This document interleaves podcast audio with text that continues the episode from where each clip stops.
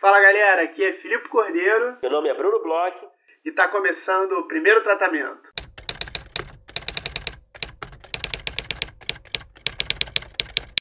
Fala Brunão, tudo bem? Filipe Cordeiro, olá, como o senhor vai? Nossa, que abertura diferente, me pegou desprevenido.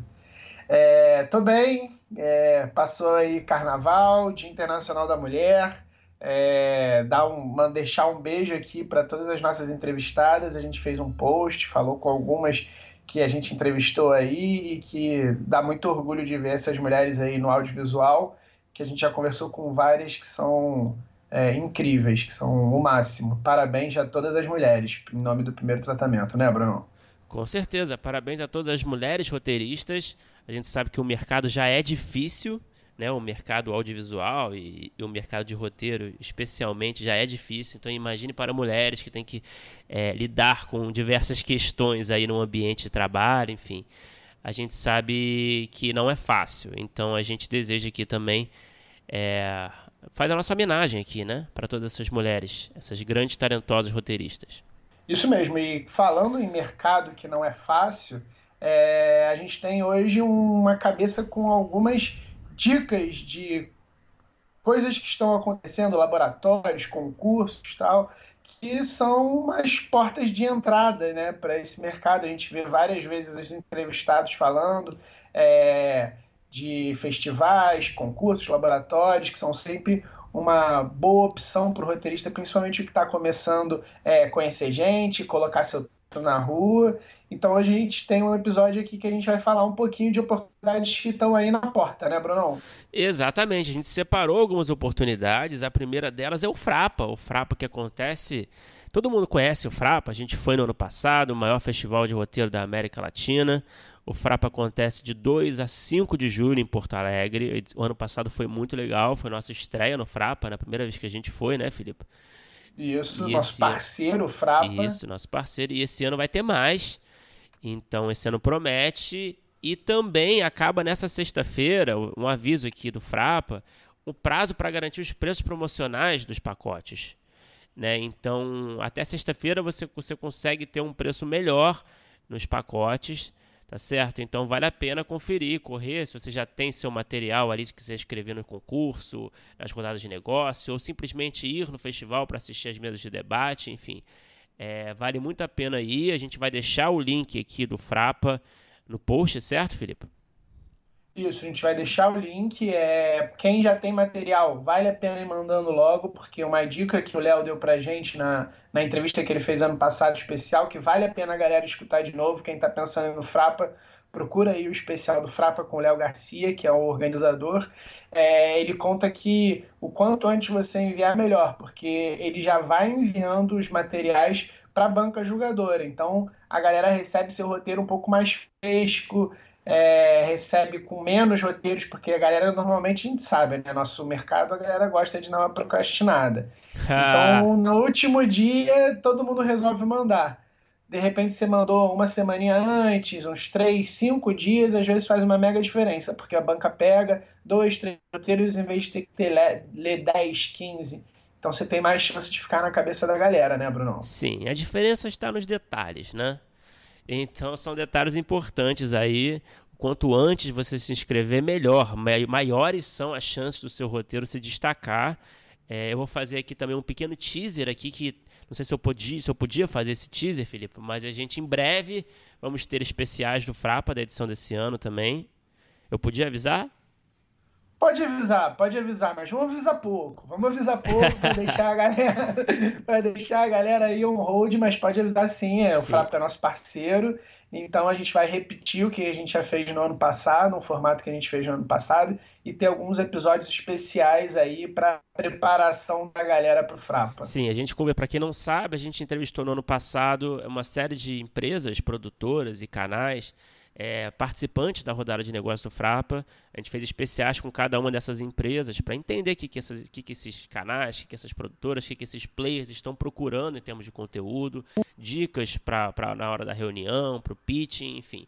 Então, se tudo der certo, e deve dar, a gente vai ter também especiais esse ano mais perto da data do Frapa. Outra oportunidade de laboratório bem legal que está aí na porta é o Núcleo de Projetos Audiovisuais de Curitiba. É, eles vão fazer uma seleção de 24 roteiristas que vão ser acompanhados durante 10 meses em encontros quinzenais são da Jéssica Candal, que é roteirista e diretora, e o Daniel Tavares, também roteirista e professor da Escola é, de Cinema de Cuba, conhecidíssima.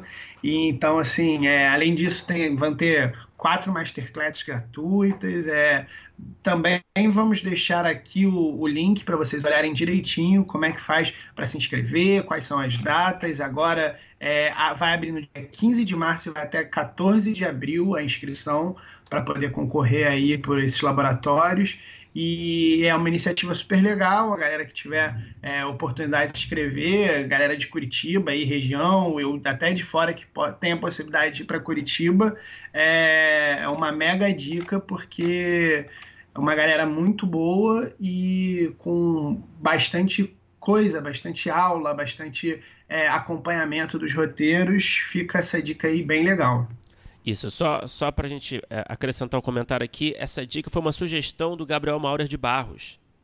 Então a gente agradece o Gabriel Maurer de Barros que mandou para a gente sobre essa oportunidade desse laboratório e a gente incentiva também quem, quem tiver, é, quem souber de oportunidades para roteiristas e festivais, concursos e cursos e laboratórios, é só mandar para a gente que a gente fala aqui no podcast. E também, aproveitando essa deixa, eu vou falar de mais um laboratório que a gente queria indicar aqui, que, tá, que vai rolar, que é o da Semana Audiovisual Primeiro Plano, que é organizado em Juiz de Fora, que vão ter palestras, debates e dois laboratórios voltados para o roteiro. Vai ter o laboratório de curtas luzes da cidade, é um laboratório para profissionais, iniciantes na área de cinema, é um lugar, um ambiente de troca, de para compartilhar experiências e o melhor roteiro selecionado o melhor roteiro vai receber um prêmio de 5 mil reais a ser aplicado na realização do filme.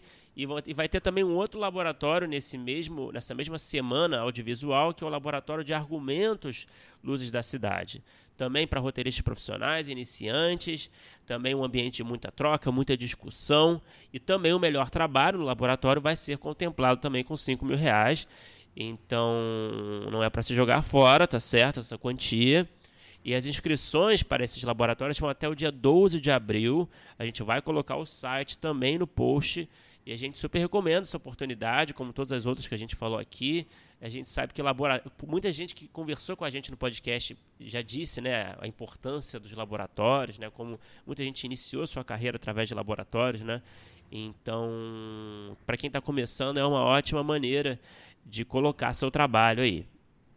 É isso aí. E já para fazer o link, a nossa entrevistada de hoje é, teve um filme que passou por diversos laboratórios aqui no Brasil, fora do Brasil. Ela contou bastante para a gente essa experiência de é, ficar com esse projeto tão pessoal na mão, assim, que ela desenvolveu desde a primeira ideia, roteirizou, dirigiu e passou por vários desses laboratórios, conheceu muita gente legal nesses laboratórios, gente que depois na frente quis investir em outros projetos dela. Então, assim, é realmente funciona. A gente vai conversar agora, né? vocês vão escutar agora a entrevista de uma pessoa que teve essa experiência e tirou o projeto papel. Conta aí pra gente com quem que a gente conversou, Bruno. A gente conversou com a Cristiane Oliveira. Cristiane Oliveira é roteirista, diretora, produtora gaúcha, muito competente, muito talentosa. Ela escreveu e dirigiu o filme Mulher do Pai, que circulou em muitos festivais e, e ganhou prêmios.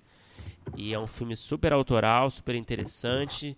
Ela também escreveu o filme Uma Dose Violenta de Qualquer Coisa, o filme Nove Crônicas para um Coração aos Berros, ou seja, ela, ela é muito boa de dar nomes para filmes. Né? A gente já conversou com ela na entrevista, né, que é um talento tão raro você conseguir identificar qual seria um bom nome para o seu filme, né? É difícil essa parte do processo. Isso aí, a gente conversa com ela sobre essa habilidade que ela tem de dar títulos para os roteiros dela e também toda a habilidade que ela tem para escrever roteiro, que não é pequena, ela tem é, uma, uma, uma forma de escrever muito interessante, porque ela pega uma lupa e coloca assim no cotidiano das pessoas, ela é, é muito apegada a detalhes, ela faz os filmes é, sobre um cotidiano assim que é observado de uma forma original e, e, e bem autoral é, foi muito interessante conversar com ela. Vale muito a pena escutar esse papo aí, porque ela tem uma pegada bem dela mesmo e bem autoral na escrita e na, na forma de fazer os filmes. É, A Mulher do Pai é um filme tão, tão delicado, né? Uma história pequena, uma história simples, mas eu acho que tem muita força. Vale muito a pena escutar a conversa e entender todo o processo criativo da Cristiane. Vamos escutar aí, então.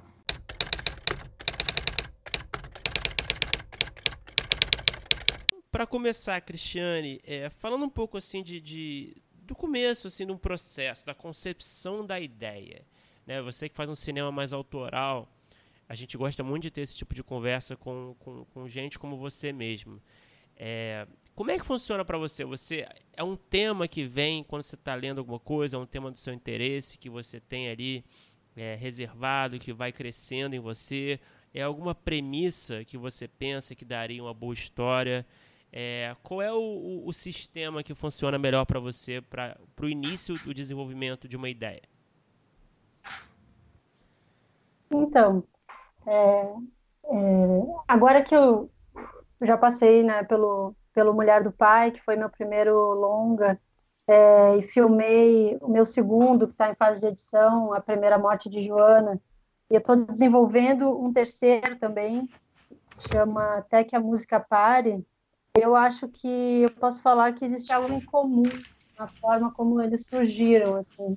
É, eu acho que tem a ver com, com assombro, assim, é algo que, que toca num lugar, assim, é, um, um, medo, talvez, diante de um, de um desconhecido, assim, um, uma situação, um sentimento, uma, é, algo que me coloque é, a pensar como eu reagiria naquela situação, assim, não sei, uhum. sabe, não sei, preciso, quero investigar, tenho interesse de investigar como é que eu viveria isso, assim, e, e aí é um processo meio de, de construção de personagem mesmo, de, de começar a visualizar como que esses personagens é, reagem nessas situações. Mas é, é um assombro em relação a alguma situação em particular, geralmente. Sim, sim. É, por exemplo, Mulher do Pai é, surgiu de, de, da união de dois elementos, assim, basicamente. Assim, primeiro eu conheci, na pesquisa para o meu primeiro curta-metragem, eu conheci um homem que, tava, que tinha perdido a visão aos 18 anos e já tinha, quando eu conheci, mais de 50, e ele estava perdendo a memória visual. Então, uhum. é, o meu primeiro curta é sobre uma jovem cega que atende um telefonema por engano, assim, quer dizer, um telefone público toca na rua e ela atende, e era um engano de um homem que estava tentando marcar um encontro com uma prostituta. E ela uhum. se faz passar pela prostituta e marca o encontro. Então, eu me envolvi muito com, com os deficientes visuais é, na pesquisa, e, e, aí foi então que eu conheci essa pessoa. E, e aí eu fiquei, a gente ficou conversando um pouco sobre isso, né? Sobre a imagem, né? A memória visual. É, como que ela vai se apagando, como que ela se realimenta e a gente tem condições de rever uma foto, um vídeo para relembrar de pessoas ou de lugares queridos. E, e, ele não tinha, então isso era uma grande angústia, né? Como se fosse perder parte da sua história, assim. Então, é, que outra coisa nos alimenta, né? A descrição. É, alguém, se alguém descrevesse o mundo para ele, né? Se alguém descrevesse para ele constantemente essas coisas, será que ele esqueceria? Será que ele teria é, aquele IC, né? IC. E como é que, como é que seria uhum. ser? É aí que começa a história, né? E aí eu pensei, então, isso a um a um sentimento pessoal, assim, de, de relacionamento com meu próprio pai, assim, que eu vivi uma, uma um tipo de reaproximação aos 16 anos. E foi muito estranho para mim esse esse amigo novo, de repente, assim, que eu, que eu abracei na minha vida é, de uma forma diferente, né? É, tinha uma relação mais distante antes e a gente começou a ser mais próximo, então eu comecei a a associar esse estranhamento, essa dificuldade de lidar com, com um sentimento novo, com esse sentimento novo, né, e, dessa dificuldade de lidar com essa perda que esse homem estava vivendo. E daí surgiu, então, a ideia de uma filha que tem que, que de repente, se vê obrigada a descrever o mundo para o pai, né? A cuidar das, das, das situações cotidianas para um pai. Daí surgiu Mulher do Pai. É, já o meu segundo filme é a história de uma menina de 12 anos que investiga por que, que a tia-avó, de quem ela era muito próxima, é, faleceu, por que, que ela faleceu aos 70 sem nunca ter namorado ninguém. Esse, desculpa, tá esse com... filme é qual? É o é o meu segundo, é o que eu, eu acabei de filmar ah, tá, agora. Tá. No... É a primeira morte de Joana. Isso. É... Bom nome, por sinal. Então... ah, obrigada. Então, na primeira morte de Joana, ela ela está vivendo né, esse momento de descobertas, 12 anos e tal, e, e isso tem a ver com, com esse com essa situação, né, que veio de uma situação real também, de uma pessoa que eu conheci que passou por isso, né, que faleceu sem nunca ter, tido alguém, e isso de fato me, me, assombrava no sentido de como é possível, né, não era uma, uma pessoa com, com voto de castidade religioso, nem nada assim que aparentemente justifica, né, na nossa cabeça essas coisas, não, era uma pessoa super ativa, super é, envolvida com, com vários movimentos é, culturais e sociais, enfim. Então, como é possível, né? E, e contrapor isso com uma menina de, de 12 anos que está nessa ebulição e, e para falar de coragem, né? No fundo, o filme fala um pouco sobre isso, assim, né? A dificuldade de, de ter coragem de, de ser quem se é. Assim. Uhum. Então, é, determinados sentimentos, assim, situações que, que despertam em mim esse meu Deus, como ter coragem diante disso, assim, né? Essa, essas coisas que, que fazem eu, eu sair do meu lugar de conforto, assim, e começar a pensar sobre ela.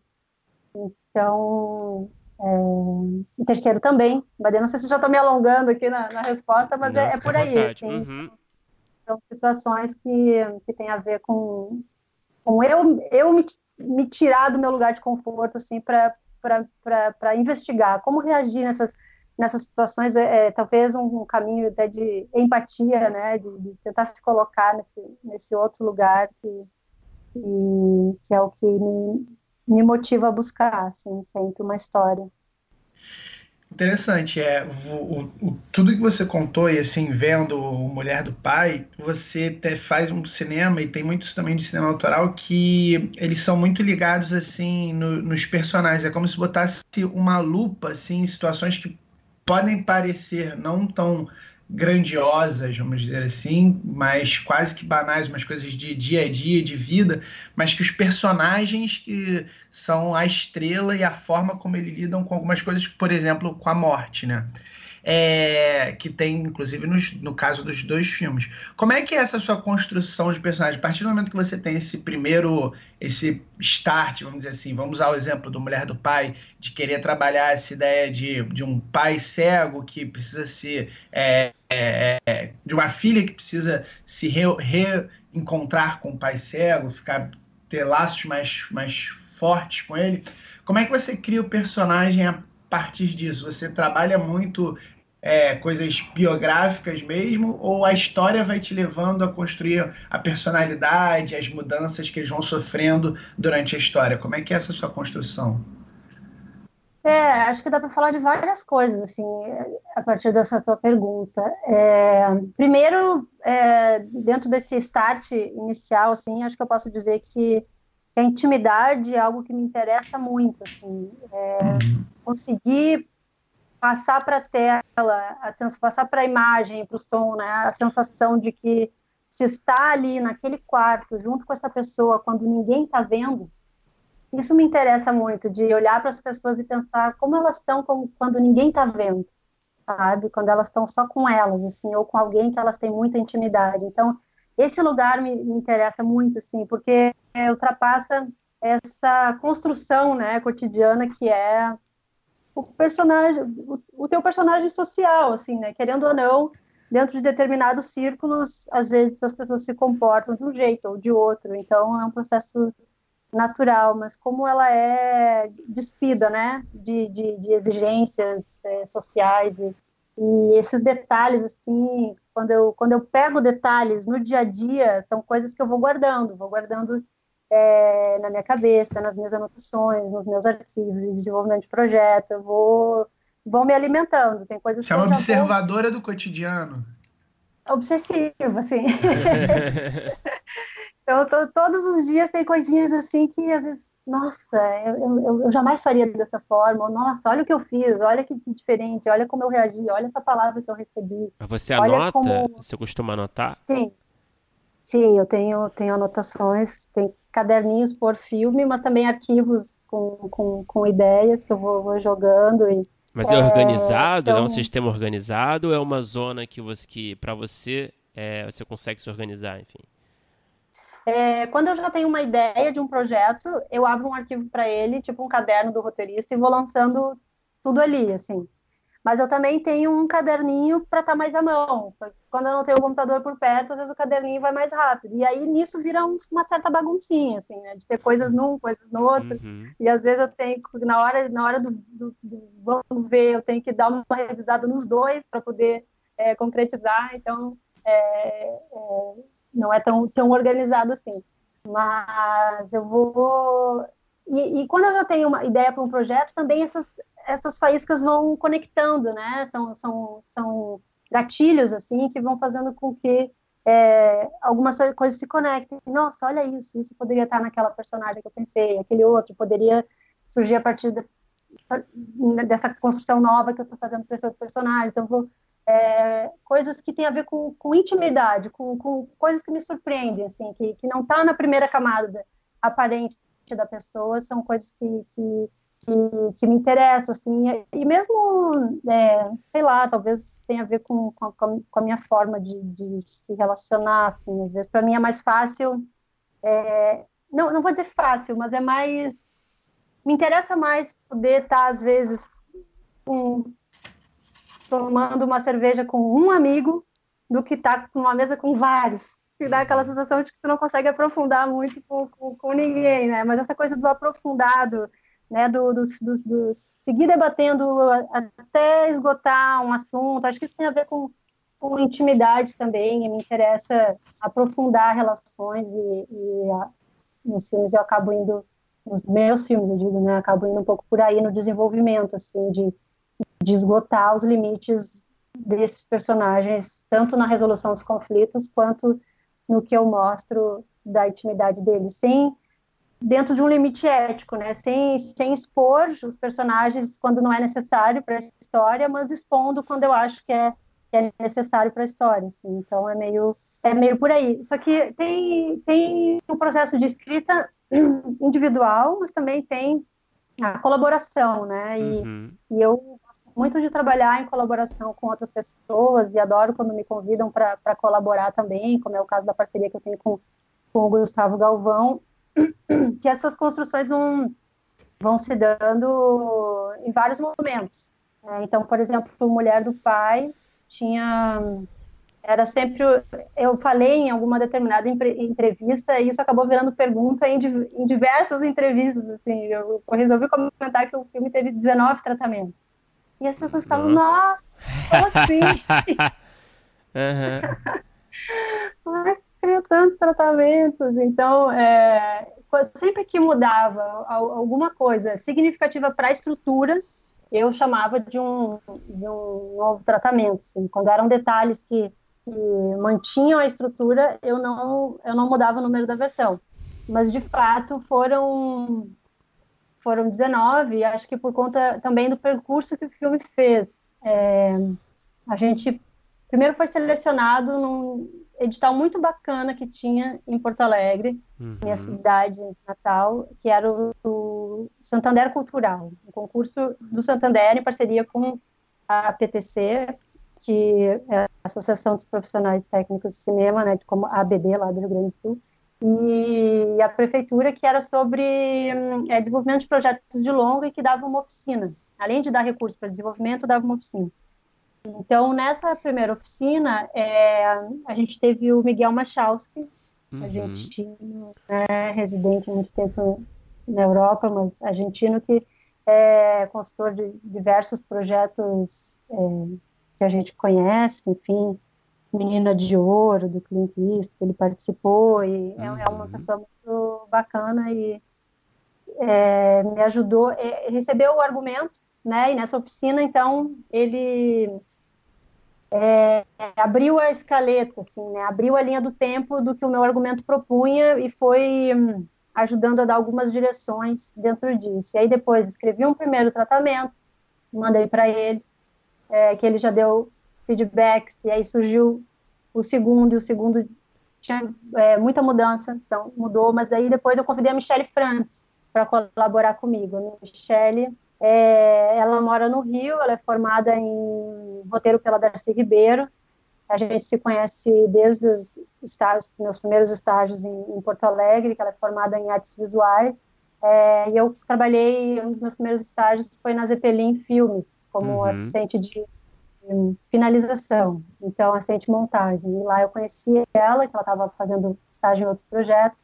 E depois ela saiu de Porto Alegre, depois que se formou em artes visuais na universidade lá do Rio Grande do Sul, ela, ela se formou na Ribeiro e eu pensei, bom, quero alguém com, com mais experiência, assim, né, é, de escrita para colaborar comigo e aí chamei a Michelle. Então foi muito legal que o que eu entreguei para ela era assim quase um romance, era uma, uma, uma, história assim que acho que se fosse filmar teria três horas. Assim. Uhum. Então é, foi muito legal como a nossa colaboração foi decantando, assim. Ela foi, foi uma colaboração muito a partir de perguntas. Ela ia me fazendo perguntas dos porquês, né, da, daquilo que estava sendo mostrado no texto e a gente foi é, decantando, assim. E aí é, passa-se um tempo e a gente foi selecionado para Nantes, para um festival de, de Nantes que tem uma oficina chamada Produir Foods, que é um workshop de projetos é, acho que é primeiro e segundo longa que eles recebem. É, e lá, então, era um grupo de uns 10 projetos e consultores de diversas nacionalidades. Uhum. Então, aí começou um processo de se, segurar a história que eu queria fazer, assim, porque quando tu começa a ter diversos olhares né, sobre o teu projeto, é, o que é essencial, né? O que é o, o, o que fica para contar o que, o que tu realmente quer, quer, dizer. Então, por exemplo, eu me vi diante de situações muito engraçadas, assim, que eu tinha é, é um colega africano e ele me as discussões eram abertas assim, né, para todos participarem. E ele da minha idade, assim, ele me é, perguntou como é que tu pretende filmar isso, essa essa relação entre pai e filha, né? Uhum. Eu como assim? Por quê? E ele incomodado assim, Aí ele me disse, não, porque na África tem muitos casos de meninas abusadas pelos pais. Então, como tu vai mostrar isso, é, talvez faça com que o filme não, não, não, não possa acontecer na África, por exemplo. Assim, é um, é um filme que não, não poderia lá. Hum. Então, difícil que é esse tema. Ao, ao passo que consultores franceses me diziam, bota mais sexo, a gente precisa ver os sexos. Vai ser mais interessante. Eu Olha, não, acabei fazendo com a produção com os uruguaios, que entenderam Mas chegar. você sentiu que, que tanto, tantas opiniões e tantas influências nesses momentos de laboratório e tal, você sentiu que, que você teve que proteger seu material? Do que, que era importante claro, para você? Que, é, são, são situações ótimas no sentido que tu tem que defender, né? Tem que defender as suas ideias. As pessoas te questionam e tu tem que achar respostas. E quando tu não tem as respostas, tu pensa, tá, vou guardar essa sugestão e vou pensar. E aí passa-se um tempo e eu fico ali, contrapondo aquela sugestão com toda a estrutura do texto, né, para ver se casa com alguma coisa, quando eu tenho dúvida. Quando eu vejo que não casa, eu deixo de lado, simplesmente, penso, não, talvez fosse uma sugestão legal, mas para um outro filme, não. Mas você não, em nenhum momento desse você entra numa crise existencial, ah, meu Deus, Sim. ou você tem Sim, essa segurança? Aconteceu. aconteceu um outro momento de crise, mas aí é mais é o próximo que eu, que eu vou contar. É, nesse, nessa situação, não, assim, aconteceram é, colaborações muito legais lá de, de, consultores que a gente teve, e é, o Galberto Ferrari e o George Walker, eles eram é, da parte de roteiro, e, por exemplo, uma coisa que surgiu nessa oficina foi a relação com a avó, porque o meu roteiro inicial ele começava com eles voltando do velório, voltando do enterro. Uhum. Então, o filme começava com eles entrando na casa, esse ambiente né, de, de luto. É, o Antônio, que é o amigo do Rubem, estaria junto para dizer que né, estaria à disposição para ajudar no que eles precisassem e tal. E aí eles acharam assim, não, olha quanto tempo de filme tu vai precisar para explicar a importância dessa avó, assim. E aí tinha lá detalhes de coisas do cotidiano, que, que muitas até permaneceram no filme, assim, da falta que a avó fez, mas que eles acharam que se eu colocasse o que é coisa da avó no início, pumba, já contava mais, e isso foi uma, uma sugestão, por exemplo, que surgiu dali, dessas conversas, e eu, eu acatei e, e, e tá no filme. Mas, por exemplo, é, a gente participou depois de uma oficina do, do Talent Project Markets, que é um evento de, do, dentro do Talents, que é um espaço de oficinas de formação do Festival de Berlim. A Leteia, produtora, se inscreveu com o projeto para esse, esse espaço que são laboratórios de desenvolvimento de projetos. Então, é, recebe consultorias e, e, lá a gente é, eles dão um prêmio relacionado ao co-production market, que é um espaço de mercado, onde a indústria dos profissionais da indústria alemã premiam três projetos de todo o, o, evento com valor em dinheiro e a possibilidade de tu fazer o pitching para o mercado, né? Que é um uhum. espaço, o co-production market é um mercado que só entra quando tu já tem 30% do, do orçamento confirmado, assim, é um espaço uhum. que só entra quem realmente vai produzir então a gente ganhou esse benefício de fazer um pitching lá.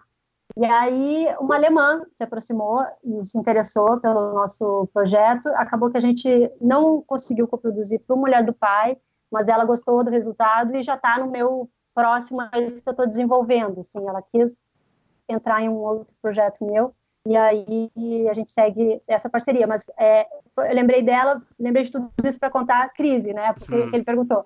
Então, por exemplo, ela foi muito legal, assim, porque foi, foi uma experiência de diálogo com o produtor que é que às vezes é difícil ter aqui é, no Brasil. É, é, no, no, geral, a gente tem é, conversas muito relacionadas à realização, né, com, com, com produtores. A Letéia Celon, que é a minha produtora, a gente tem uma troca criativa bem bem constante, assim, eu, eu não, não, enquadro ela nessa categoria, mas é, às vezes é difícil dialogar sobre imagem, né, sobre construção é, criativa. E com essa alemã foi muito legal, assim, e, ela, e a gente fez essa parceria, eu, ela e a Leteia, já para um próximo projeto. O que ela fez? Ela pegou meu roteiro e disse assim, Cristiane, tu tem uma, uma imagem muito forte aqui na frente, e eu acho que tu tem que puxar ela para frente. Eu, né? Assim, tipo, quebrou, assim, jogou para cima, assim, todo o quebra-cabeça da, da estrutura uhum. do filme, né? De, de tudo. Mas eu entendi o que ela queria dizer e me propus esse desafio, assim. A imagem que ela se referia era a aula que a professora sugere que, os alunos modelem de olhos fechados. E isso estava lá na frente no roteiro, como se fosse uma consequência do envolvimento da professora com a situação da menina, assim, já propondo algo para é, conectar a menina com, com o pai. E aí ela sugeriu puxar para antes. E aí o que eu fiz, então? Eu peguei todas as uh, cenas, reduzi um resuminho, assim, de uma frasezinha bem simples, que resumisse cada cena, coloquei dentro de caixinhas, assim, tipo numa tabelinha de, de Word, e imprimi e recortei. Fiz tipo um quebra-cabeça, assim, de cartões da, da história do filme, e daí joguei ele em cima da mesa, assim, joguei e puxei aquela cena para frente. O que eu puxei para cá, eu fui visualizando melhor, assim, todo o dominó que ia caindo, né? Uhum. Fui mexendo, tipo processo de edição, assim, numa timeline. Pega o, o clipe, né, vai experimenta para cá, experimenta para lá, vai reduzindo e tal, e tu vai vendo que uns vão caindo fora e não vai fazendo falta, assim. Aí fiz isso, fiz esse novo tratamento, é, e mudou muito a história. E aí depois disso, eu fiquei um tempo ainda refletindo e tal, e, e fiz um outro exercício, assim, de, de contar para mim mesmo, assim, é, mentalmente e depois no papel, assim, qual era o, o, essencial da história, dessa nova história que eu tinha. E aí fui vendo assim os, os pontos chaves que eu ia contando. E ia percebendo o que, que eu não tinha lembrado, o que, que eu não tinha anotado, o que, que tinha ficado de fora dessa linha. E aí fui tirando mais coisas, assim, fui, fui limpando assim, dentro do que eu via que, que isso que ia sustentando, ia tirando. Então, por exemplo, tinha muito no filme a história da mãe da menina. Uhum. Que a gente não vê no filme né? E, e, e, a história dela se resume quase se resume a duas frases e objetos também, né? É, é, foi um, um, significado que eu agreguei a um objeto que é o tear pequenininho no qual a menina, é, que a menina está tecendo, numa determinada cena que a professora entra e ela diz é, que aquele tear era o que a mãe dela usava. Uhum. Então, tinha toda uma história da mãe de ser ajudante da, da senhora ali na tecelagem, que por ajudar na casa, ajudar com o filho, ela acabava se, se envolvendo com o filho e acabava engravidando e tal. Não precisa, né? Não, não, uhum. fez falta, assim, ó. Ela conta que aquilo a mãe fazia, é, o teatro pequeno era né, um instrumento da mãe, é, e depois tem uma fala só na, na boca do Rubens, que ele diz para a professora que ele gostava dela. Ele só não quis casar. Então, isso é algo que existia antes em cenas, que ele andava na rua e as pessoas olhavam para ele, comentavam sobre ele.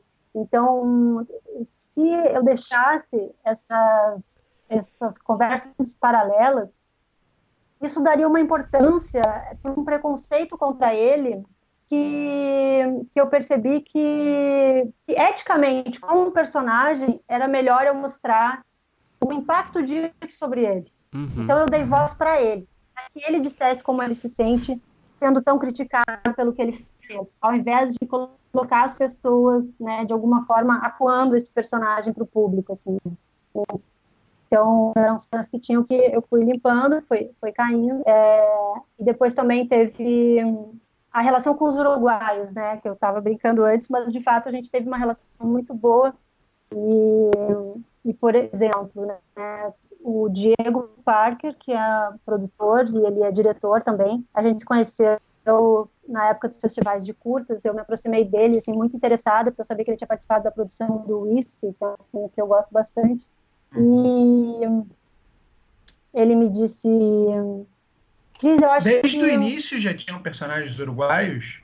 Ou Desde foi depois? Desde o início.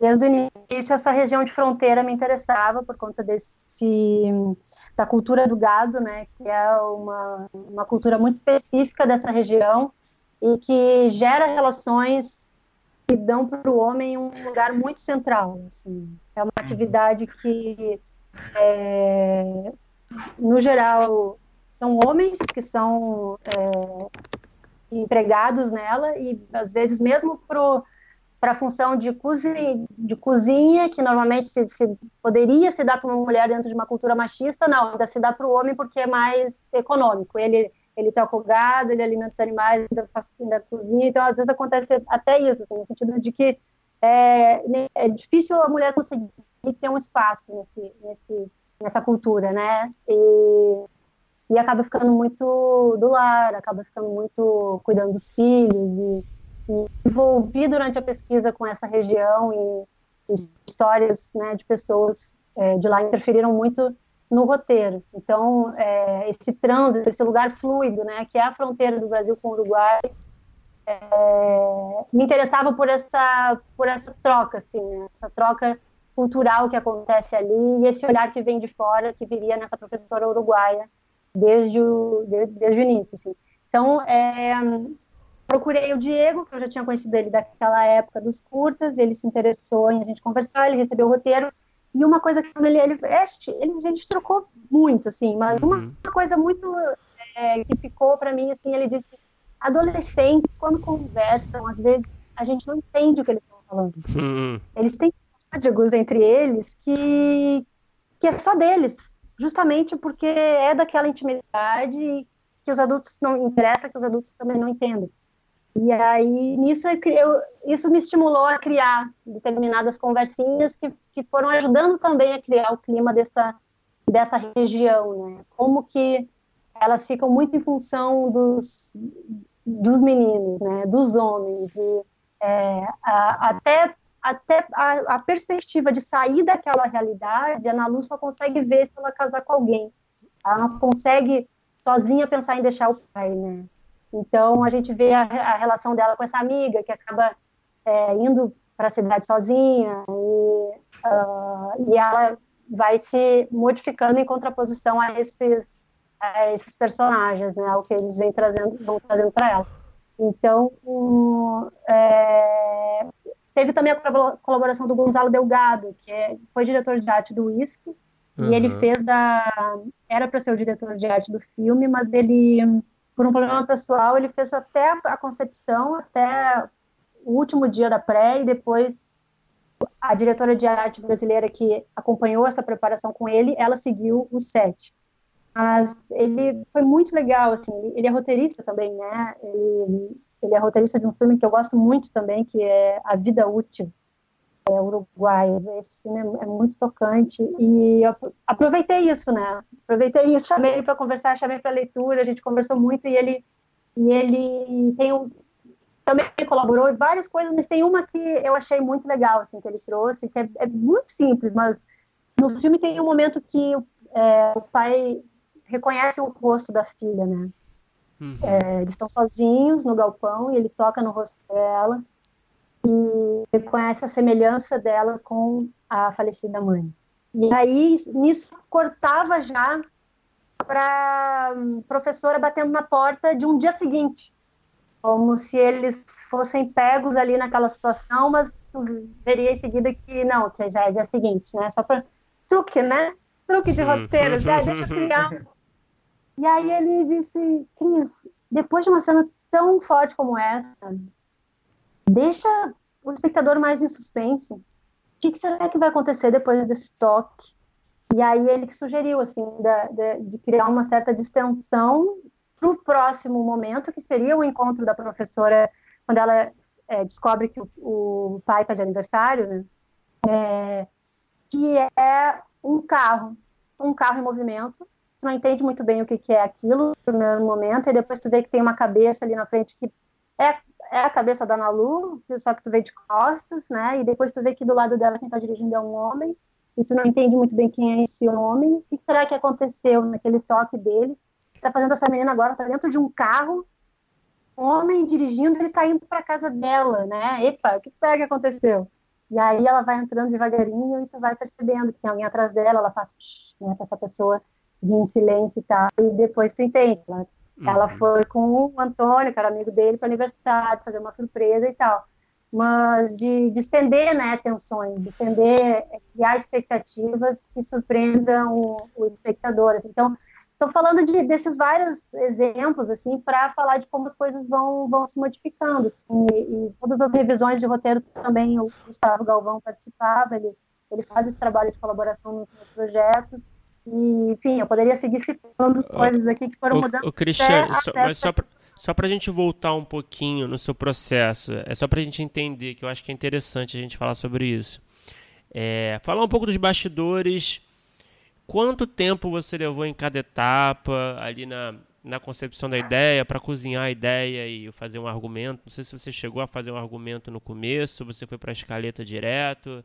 É, quanto uhum. tempo levou tudo isso aí? Então, é, tem uma outra parte desse processo que, que eu acabei não falando e que tem a ver com isso que eu estou perguntando agora, que é a pesquisa, né? Eu me envolvo muito com pesquisa quando eu tenho um start para uma história, assim. Eu gosto de me envolver muito naqueles universos é, que eu vou retratar, assim, né? Cada pessoa para mim é um universo, né? Mesmo que sejam, sei lá, é, como no caso do, do Mulher do Pai, né? É uma família no, na região de fronteira, é, mas essa família tem a menina, tem o pai, né? Tinha a avó, então eu, eu mergulho muito em cada um. Então, uhum. eu e o Gustavo, a gente fez uma viagem de pesquisa pelo, por toda a fronteira do Rio Grande do Sul, levou um mês, é, a partir dessa verba do, do concurso de desenvolvimento, em 2010. Então, o primeiro argumento que eu escrevi para o edital foi em 2009. Uhum. Aí 2010 a gente passou um, um mês viajando. Ah, que delícia, e... hein? Foi, foi incrível.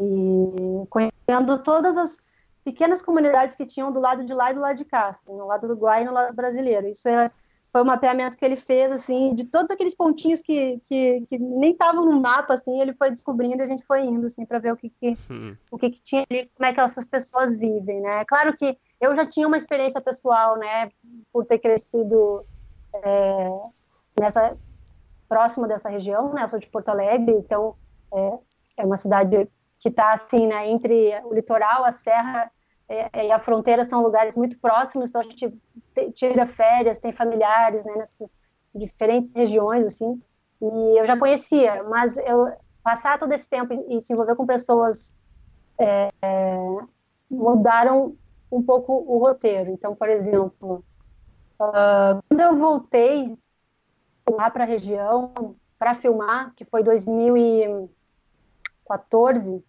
é, na pré-produção, eu filmei em 2015, mas durante esse período todo, é, então, é, durante esse período, é, aconteceram esses outros processos de desenvolvimento que eu contei antes. Em 2012 entrou o primeiro edital de coprodução Brasil-Uruguai, é, e dentro dessa, dessa, desse período né, de diversificação do investimento que a Ancine viveu, surgiram esses editais de coprodução com os países, mas também a questão das cotas por regiões. A gente entrou na, na linha de é, produção de filmes é, de renovação de linguagem, como eles chamavam. Assim. Uhum. Assim. E, é, graças à cota regional, esses, esses editais ficaram bem é, né, espalhados assim, entre as diversas regiões, e foi aí que entrou a Mulher do Pai, então. E durante esse período, é, as coisas foram mudando. Então, por exemplo, quando a gente voltou lá para filmar em 2000 para fazer uma, uma viagem de preparação, eu levei a fotógrafa Heloísa Passos junto com a gente, é, a internet já tinha chegado. Na primeira viagem que a gente fez em 2009, não tinha ainda, foi por uma, um abaixo assinado da, das pessoas da escola, daquela escolinha que está no filme, que eles conseguiram que levasse a antena da Vivo para lá. Hum. Só que o sinal ainda não pegava bem em todos os lugares, assim. Então, foi, eu pedi para conversar com crianças da, da escola, né? Ter um momento, assim, de, de, de grupo, assim, e a gente é, conversando, eles começaram a relatar, assim, né? Como eles já estavam no Facebook, como eles gostavam de ouvir funk, carioca, é, coisas que, quando eu conheci a vila, eram não, eu acredito que, que não, tinha esse acesso ainda, assim, era, é, era, muito difícil. Claro que eles têm o trânsito para cidades mais próximas, mas as cidades mais próximas ficam uma hora dali quase de carro, sabe? Que é Bagé. Então, eu decidi trazer para o roteiro essa tecnologia, né, que surgiu. Então, tem no filme a história da menina que mostra o celular que ganhou do pai, aí tem a música, que é um funk é, e conectada com essa nova realidade que a, a, vila me, a vila de São Sebastião, né, que é onde a gente filmou, que a vila me trouxe. Além disso, teve uma situação que no roteiro original a menina conhecia o garoto uruguaio num bar à noite, ia falar com ele porque ela já tinha tomado mais do que devia e estava super né, solta, super alegre, e ia lá falar com ele. Uhum. E quando eu cheguei na vila, eu que as meninas não, não saíam à noite. E aí, conversando com as pessoas lá, eu comecei a entender, assim, que elas ficavam em casa, vendo TV com a família.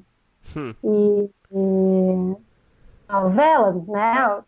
E, então, eu comecei a, a, querer conhecer mais essas pessoas, e aí eu chamei duas meninas para conviver com as nossas duas atrizes, duas meninas de lá, e foi muito legal, assim, então eu decidi trazer isso para o filme. Então isso foi algo que, que, a realidade alterou, que a menina então no filme agora conhece o menino na no crepúsculo, assim, né, no fim da tarde. E eles vão para a estação abandonada e acho que fotograficamente o filme ganhou muito com isso, assim, uhum. porque acho que a simbologia, né, da, desse momento de transição é, tá ali naquela cor, tá ali naquela luz. É, outra coisa que vai surgindo também é, do, do, meu processo, assim, né? Eu gosto de colocar os atores falando de processo de roteirista-diretora, né? Que, uhum. que eu tenho essa vantagem, assim, de ir até o fim na, na construção dos personagens junto com os atores, assim. Então, eu pedi para o Marra conviver por um tempo com o cego que tinha na e ele tinha uma situação muito parecida com a do personagem, assim, de ser dentro de casa super independente, mas que nunca teve uma educação é, dentro de um modelo de socialização que existe, por exemplo, a, a, forma como a gente toca as coisas é, instintivamente é com a palma da mão. Pá, a gente vai batendo com a palma da mão para sentir as coisas, mas em escolas os cegos aprendem a ir primeiro delicadamente com o peito da mão e depois dedos e aí tocar, assim, para não empurrar as coisas com a palma da mão, sabe? E esse homem lá, ele pá, pá, pá, ia em tudo com a mão, assim, tinha esse jeito mais espontâneo.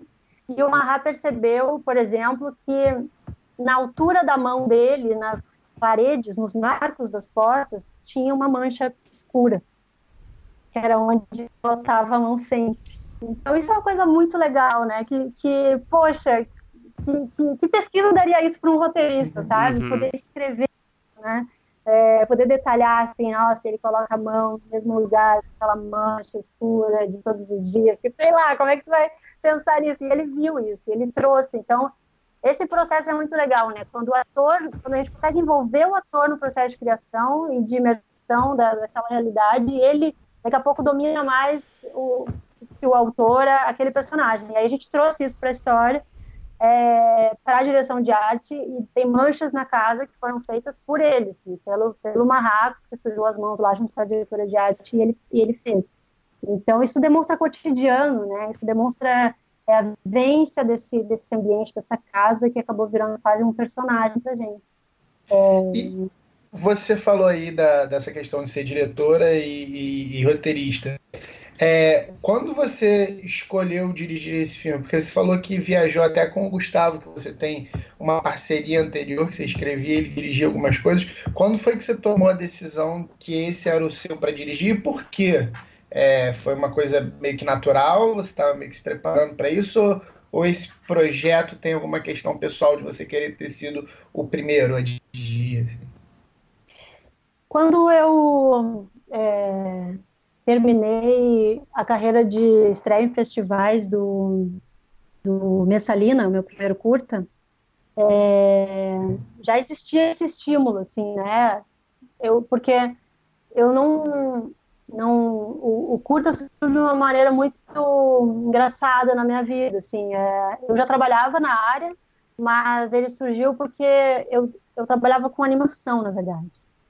E quando, quando aconteceu isso, né? Eu tava, comecei na parte de pós-produção na Zeppelin, é, eu tinha uma relação com fotografia, com artes visuais, com, foto, com, com fotografia assim, de campo mesmo, que eu, eu, ia, fotografava e tinha um portfólio, assim, então eu conseguia esse estágio lá, mas comecei a animar minhas fotos nas horas livres, e aí isso acabou me levando para animação, e com meu portfólio eu acabei entrando na Animaholic, que era um tipo de animação lá, e lá eu consegui esse essa, essa vaga que me aproximou do Gilson Vargas, porque ele era amigo do, do dono da Animaholics ele queria uns efeitos para um curta dele. E esse curta era o curta Vagalume, e ele não tinha como me pagar e me ofereceu em troca uma oficina de roteiro que ele estava dando. Então, ele, eu, ele disse uma vez assim, como histórias do cotidiano dá um roteiro, né? Estava conversando sobre isso e eu contei para ele um episódio que eu vi na época é, que não era comum, não existia muito celular e não era comum a gente ter o número dos telefones públicos. Então eu vi um telefone público tocando e eu achei aquilo muito assustador. Eu andava na adolescência assim, né, pelas ruas de Porto Alegre e de repente aquele telefone tocando e eu não tive coragem de atender. Parecia coisa de uhum. filme, assim, que se tu atendesse... É, macabro, né? É, é. E aí, quando eu olhei para trás, eu segui andando e olhando para trás. E aí, quando eu vi um cego, atendeu. E aquilo me marcou muito. E aí, foi aí que o Gilson perguntou: e o que será que ele ouviu? Né? E a partir daí, eu comecei a escrever. E nessa oficina, eu escrevi esse roteiro. E ele gostou do roteiro e quis produzir. Então, feita esse período de, de lançamento do Messalina, né? O Messalina acabou ganhando é, 13 prêmios, uh, alguns de roteiro, então existia um estímulo externo, assim, né? E aí, qual é o teu próximo filme? Já pensou em fazer longa, não sei o quê. Então, é, foi, foi um estímulo que começou de fora e eu comecei a escrever, então, essa história baseada nesse homem que eu conheci e, dessa, e, e que eu já contei antes qual foi o intuito inicial para Mulher do Aí eu escrevi, lá naquela época, 2005, mandei para Michelle e ela me fez várias perguntas na época que eu não tinha as respostas e eu decidi engavetar. e aí eu guardei aquilo por um tempo e depois. É... Mas aí já pensando em dirigir? Já, já pensando em dirigir. Foi uma história que surgiu é, para ser longa. Uhum. E aí, quando surgiu o edital de desenvolvimento do Santander, o Gustavo sabia desse projeto e ele foi que pilhou muito, assim, que eu voltasse a ele. E aí, então, eu procurei a Michelle de novo e aprofundei as respostas as perguntas que ela me fez e a gente desenvolveu esse argumento é, junto, meio que com essas três cabeças envolvidas, assim, eu, Gustavo e Michelle. É, e aí foi esse percurso todo de, de realização. Claro que na mesma época, eu escrevi um argumento que veio a ser a primeira morte de Joana hoje. Só que o tempo necessário né, de dedicação para um projeto, para que ele vire realidade, como diretora, para mim também, não como roteirista, mas como diretora, ele é tão grande, assim, que não tinha como eu tocar os dois ao mesmo tempo. Né? Então, eu fui tocando o Mulher do Pai mesmo e o, e o Joana veio, veio depois.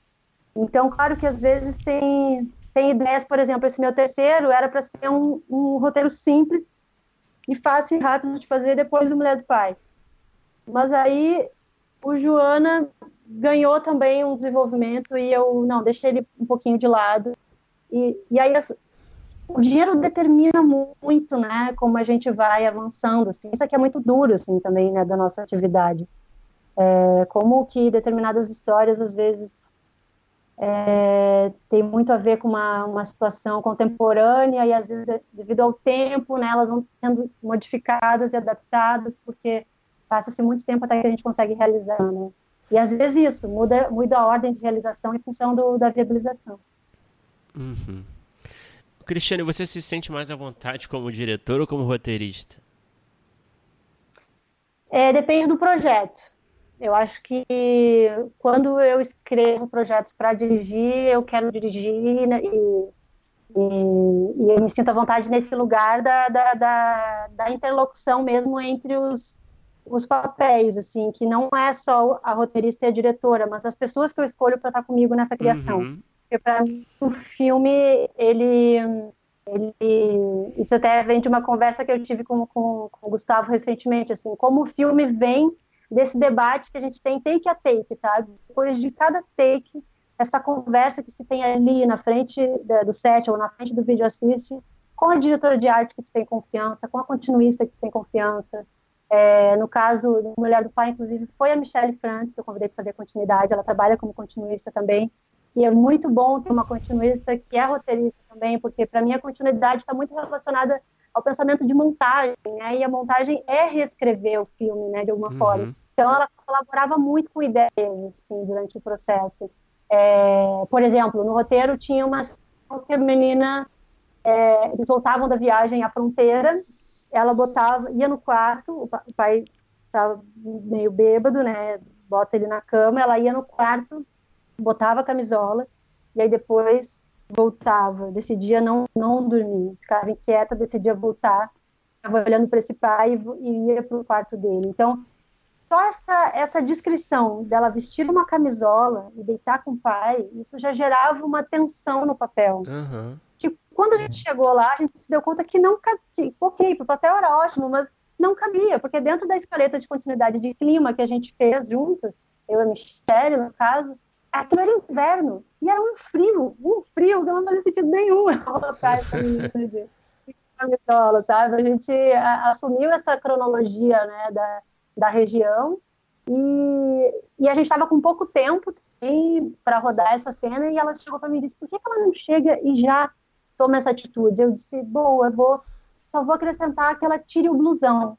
Então, só tirar o blusão e aparecer essa camiseta de baixo, que a gente não tinha visto antes, isso já é tão íntimo, né? Não precisa da, da camisola, né? Então, esse, esse debate com as figuras que, que eu escolho para estar do meu lado, assim, para mim ele é muito, muito importante nesse, nesse diálogo, né? De criação entre a roteirista e a diretora. Agora, eu também penso que eu gostaria de dirigir um roteiro de outra pessoa. Eu gostaria de, de, de repente, receber um texto que mexe comigo e que me fizesse ter vontade de dirigir. Ao mesmo tempo que outros textos eu acho que eu não devo dirigir. Eu acho que exige um envolvimento e uma um embate assim, né, de linha de frente assim, que é dirigir, que é o o tempo inteiro ali perante uma equipe defendendo as suas escolhas. Mas assim, depois, né? mas depois de você dirigir seu primeiro filme, é, você consegue ainda escrever, se sentir à vontade escrevendo o roteiro e passando para outra pessoa dirigir? Ah, sim. É, no caso, é, já Já aconteceu, uh, por exemplo, nesse segundo longa, esse uhum. é, chama Ainda Temos a Imensidão da Noite, o último longa que o Gustavo dirigiu, está em finalização. Eu fui co-roteirista, uhum. uh, quer dizer, ele me dá o crédito de co-roteirista, mas eu nunca sentei de fato para escrever, então ele é muito generoso, mas enfim, eu, eu fui colaborando, assim, é, com opiniões, né, e discussões a cada, a cada ideia, a cada tratamento que foi surgindo.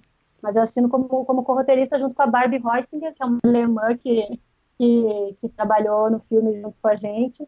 Então, essa é, escrever é, foi, assim, escrevi não de sentar ali, mas de, de estar junto enquanto ele escrevia e conversando.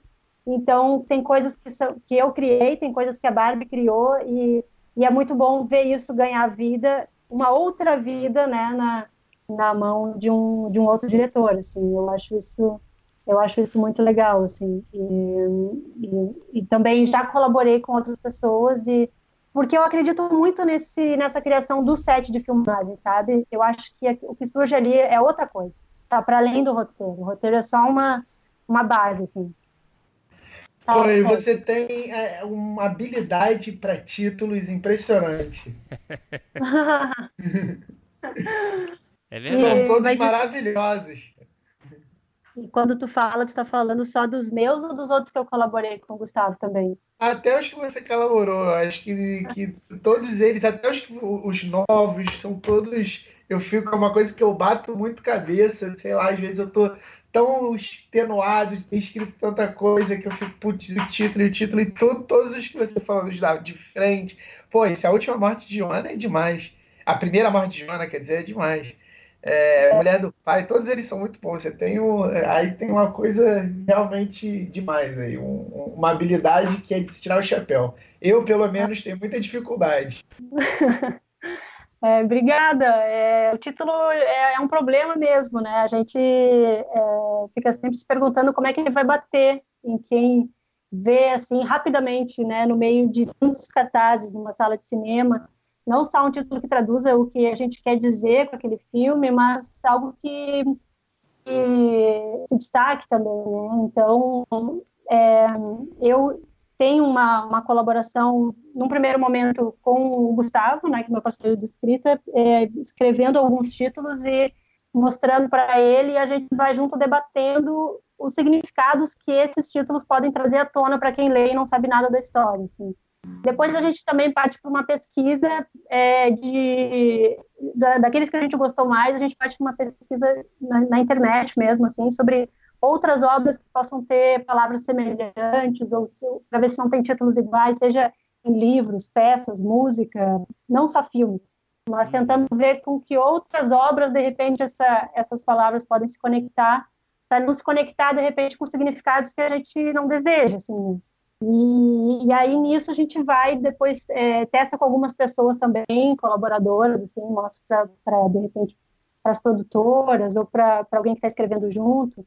E, e nisso é assim, é, transpiração mesmo, assim, cada, cada filme acho que teve mais de 50 títulos que a gente foi botando num brainstorm mesmo, no papel, assim, vai, vai deixando a associação de ideias surgirem e vai, vai botando, assim, então acho que para dizer com, com, tranquilidade que mais de 50 a gente, a gente eu testei, assim, tanto para Mulher do Pai quanto para a primeira morte de Joana, assim, até chegar nesse, nesses títulos. Mas quando vem o título certo, dá para dá para sentir, né? É, é, acho que eu busco, busquei, no caso desses filmes, títulos que traziam mais de um significado. Uhum. É, isso é algo que foi bem provocativo, assim, de algumas pessoas me perguntarem, tá, mas quem é a mulher do pai? Né? E, e daí eu, eu, jogo a resposta de volta, assim, ah, na cabeça da Ana Lu, quem será que é, né? Então é, é, um, é um título para falar desse, dessa confusão desse momento que a menina tá, tá vivendo mesmo, assim. Uhum. E, e, a primeira morte de Joana também eu já vi questões assim, ué, mas se morre mais de uma vez? então tem essa essa brincadeira no filme, assim, também com esse significado, assim, que pode ter a ver com uma, uma morte simbólica para ela, mas também com, com mortes que tem na história dela, assim, né, em torno dela. Uhum. É, Cristiane, A gente vai pro, pro bloco final aqui, que a gente sempre faz umas perguntas finais aqui para os nossos convidados, tá bom? É, vamos lá. Uhum. Qual é o melhor roteiro que você já escreveu, na sua opinião? Pode ser para qualquer formato. E pode não estar tá produzido ainda. Isso. Ah, mas melhor? Não tem isso de melhor, né? cada, filho, é, cada filho tem as suas qualidades. Assim, é difícil Essa falar. parte é de perguntas e desafios, quase. A gente sabe é, que é difícil. Então, tem como qualificar. Porque, por exemplo, é, na verdade, eu decidi começar assim me jogando em abismos, né? A Mulher do Pai tem uma estrutura de, de drama bem clássico, o próximo já tem é, elementos mais fantásticos, bem mais lírico, assim, porque é um filme pelo olhar de uma menina de 12 anos que fantasia determinadas coisas nessa busca dela. E o outro já é bem misturado com documental. Então, a, o meu processo de construção está sendo bem diferente, assim, está sendo quase um roteiro de, de provocações, assim, né, que eu vou fazer depois quando estiver com os personagens. Então, eles são bem diferentes entre si, é difícil qualificar. Ah, tudo bem. E os processos que eu, e os que eu escrevi com, com o, o Gustavo, por exemplo, Nove Crônicas para um Coração aos Berros, é, ele surgiu a partir de pequenos contos, assim, pequenos é, escritos que ele tinha, e a gente foi transformando isso em, em texto, em linguagem para cinema. É, o que foi muito legal também, participar da, de uma reinterpretação de algo que, que já existia, né? O, uma dose violenta também, assim, né? Que uma dose violenta de qualquer coisa foi o segundo longa do Gustavo. Esse eu escrevi junto com ele tem é, essa, essa, é, essa criação, né, colaborativa a partir de algo que já existia. Também achei um processo muito, muito gratificante, assim. Então, e comparando o processo do Mulher do Pai com a primeira morte de Joana, é, é, eu acho que dá para dizer que os dois eu parti de uma escaleta, fechei primeiro uma escaleta e depois escrevi um roteiro em cima, mas a minha abordagem com a escrita foi diferente, porque no, enquanto Mulher do Pai eu escrevi bastante sobre é, o, as, os, os porquês e, e passado e, e, e, desejos desses personagens em, em, cenas que eu fui construindo é, e depois eu fui lapidando, fui, fui, fui secando esse roteiro para filmar. É, no Joana eu fiz o inverso, eu escrevi o mínimo, né, de, desde a primeira escaleta existe lá elementos que são básicos dessa investigação que a menina faz, que estão até hoje, mas eu escrevia pouco e mandava para um colaborador é, participar. Então, eu trabalhei em, em, parceria com a Silvia Lourenço, que é bem conhecida como, como atriz, né, de vários grandes títulos do, do cinema nacional, mas ela também tem uma carreira como, como roteirista. Uhum. E ela foi, então, né, minha co-roteirista nesse processo, no sentido de, de especialmente debater muito os personagens comigo. Assim. Então eu mandei um roteiro bem sequinho para ela e a gente se encontrou e conversou, conversou muito sobre sobre essas histórias desses personagens e a partir dali ela escreveu um pouco mais em cima, assim. E depois eu queria dar mais uma, uma lapidada nele no sentido fantástico, porque a menina não se satisfaz com as respostas que ela vai achando e ela começa a fantasiar certas coisas. Uhum. E eu convidei então, para colaborar comigo o João Nicolau, que é um cineasta português, diretor de filmes como A Espada e a Rosa, John From, eu sempre gostei muito da forma como ele lida com esse, com esse trânsito entre o, o, o naturalismo, o realismo fantástico e, e fantasias, enfim, muito loucas que ele via nos filmes dele, sempre gostei muito ele participou então como como um colaborador assim que eu mandei para ele esse esse roteiro que eu tinha escrito com a Silvia e ele me fez muitas questões. Então a partir de, dessas questões dele eu reestruturei a minha escaleta e mandei para ele de novo. E ele então a partir dessa nova estrutura fez comentários sugestões e a partir dali o filme ganhou mais um tom que eu queria. Então eu jogava para o colaborador, olha, esse é o roteiro que eu tenho e eu já sei que eu quero mais dele. Né? Eu, diria, eu sempre dizia assim, eu sei que dá para desenvolver mais talvez aqui ali, o que, que tu acha? E aí eles foram, foram colaborando né, nesse, nesse processo de, de escritura do roteiro. Eu economizei e deixei que as ideias viessem. Então, essa foi, foi uma diferença básica assim, dos dois processos. Tá, tudo bem, tudo bem, a gente entende. Mas eu não sei se vai, vai ser pior Vamos agora. ver essa agora. É, é, qual é o... falar que o autor tem uma, um distanciamento né, necessário É. para fazer essa autocrítica. Qual foi o pior roteiro, você consegue dizer? Os que não saíram. Eu já tive roteiro que eu, que eu, que eu engavetei. Hum, Mas dá pra dizer algum, assim? Não, não existiu, né? Então não dá para dizer, mas dá para dizer que eu já escrevi um que eu tentei, não gostei e guardei. Não, não, levei adiante. Beleza. E qual é o, o filme, pode ser filme, pode ser série, pode ser longa, pode ser curta, nacional ou estrangeiro, que você assistiu e você gostaria de ter escrito ou ter tido a ideia, você queria que ter trabalhado de alguma forma em cima dessa história? Pois é, isso varia de acordo com o momento, né? Agora eu estou muito influenciada pelo que eu, pelo que eu vi em função do último filme que eu fiz, assim, A Primeira Morte de Joana, um dos filmes que, que eu mostrei, inclusive, para as meninas que fizeram o filme comigo, as meninas, né, protagonistas, assim, que elas têm 12 anos, é, que eu acho muito tocante, o primeiro filme do Roy Anderson, A Swedish Love Story. Eu acho que é o tipo de filme que tu fica olhando e se perguntando assim, cadê o roteiro? Como será que era o roteiro desse filme? Porque é de uma intimidade com os personagens, a forma como ele acompanha o cotidiano, assim, é, que, que a sensação que dá é que nem tem roteiro dentro dessa disso que a gente estava falando antes, né? Como me interessa poder presenciar e sentir que eu estou presenciando a intimidade de, de alguém, né? E ali para mim ele consegue isso em plena forma, assim. Ah, perfeito. E para terminar, Cristiane, qual é a ideia ou roteiro que você tem escrito, uma ideia que você tem desenvolvida, que você gostaria muito de vê-la realizada um dia? Aquela ideia especial aguardando ser realizada? Olha, na verdade, acho que eu posso falar do meu próximo, né? Que eu Uhum. tô, tô aí na batalha, esperando que, se- que, que se realize. É, o Até que a Música Pare é meu terceiro projeto de longa e ele tem a ver com, na verdade, assim, ele conta a história de um, de um casal, né? De, de uma senhora que é uma descendente de dos italianos, colonos italianos lá na Serra do Rio Grande do Sul, que é uma comunidade bem forte até hoje, e ela é, começa a ter é, enfrentar a solidão depois que o último filho sai de casa, assim, né? Família grande, cheia de filhos.